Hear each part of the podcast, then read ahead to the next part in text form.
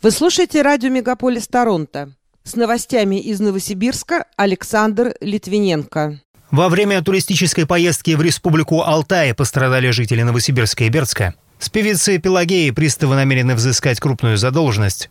Новосибирск претендует на звание культурной столицы России в следующем году. Россияне готовы отправиться в Новосибирск в командировку, а мужчины столицы Сибири оказались одними из самых экономных в стране. Эти и другие новости из Новосибирска специально для радио «Мегаполис Торонто». В студии для вас работаю я, Александр Литвиненко. Здравствуйте. Два туриста из Новосибирска и Бердска пострадали во время опрокидывания грузовика с путешественниками в Республике Алтай. Они получили легкие травмы. Инцидент произошел в Чемальском районе, сообщили в пресс-службе МЧС. Водитель грузового автомобиля не справился с управлением, допустил опрокидывание и переворот. В кузове находилось 14 человек неорганизованных туристов, которые ехали в район Каракальских озер. В сибирской столице начали реконструкцию старых производственных зданий на улице Широкой. В бывшем заводском корпусе решено открыть новый торговый центр в стиле лофт и создать пространство для развития бизнеса с высоким трафиком. Реновацию планируют завершить к четвертому кварталу этого года. Проект оценивают примерно в 100 миллионов рублей. Приставы намерены взыскать с новосибирской певицы Пелагеи долг в 11,5 миллионов рублей. Возможно, что причиной задолженности стали суды с бывшим мужем, хоккеистом Иваном Телегиным. Известно, что в настоящее время бывшие супруги продолжают делить имущество. Суды по этим делам еще не назначены. Напомню, за три года совместной жизни у пары родилась дочь.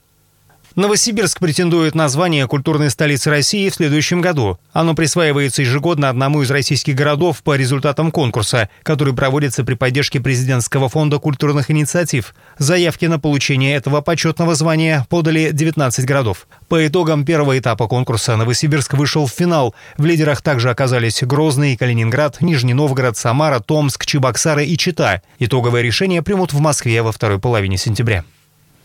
Площадь перед цирком в Новосибирске начали благоустраивать. Заказчиком работ выступает Горзеленхоз. На территории нового общественного пространства обустроят дорожки, сделают освещение, оформят цветники, высадят деревья и кустарники, установят скамейки и урны. Проектом также предусматривается ремонт подпорных стен и центральной лестницы Нарымского сквера. Завершить работы планируют до 15 октября этого года.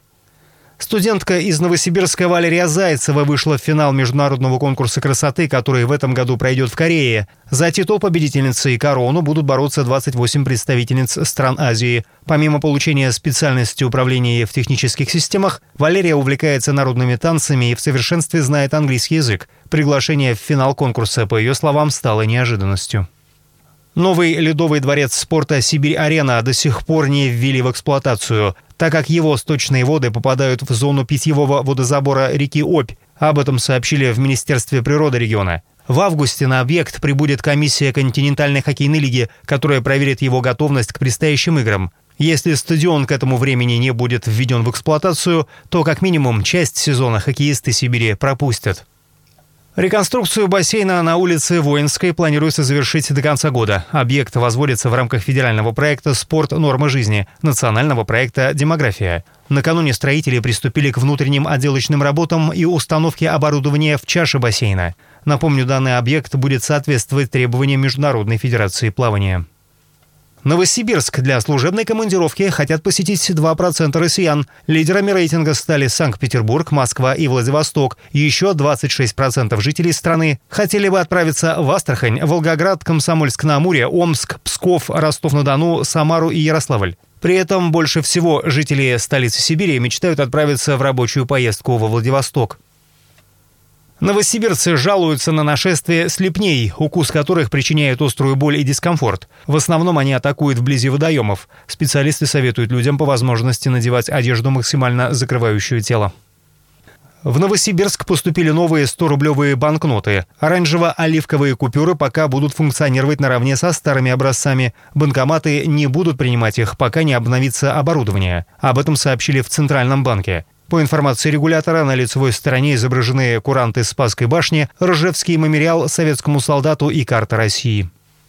В сквере «Крылья Сибири» на улице Орджоникидзе отремонтируют фонтан и установят качели. На сайте «Зеленый Новосибирск» проводятся общественные обсуждения соответствующего дизайн-проекта. Также планируется заменить асфальт, установить световые конструкции и восстановить озеленение. Горожане могут внести свои предложения. Благоустройство сквера начнется после утверждения проекта.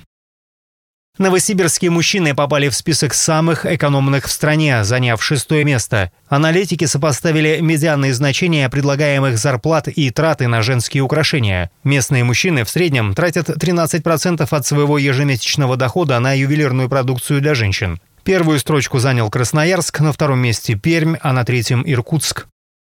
Пока это все основные события столицы Сибири специально для радио Мегаполис Торонто. С ними вас знакомил Александр Литвиненко. Берегите себя.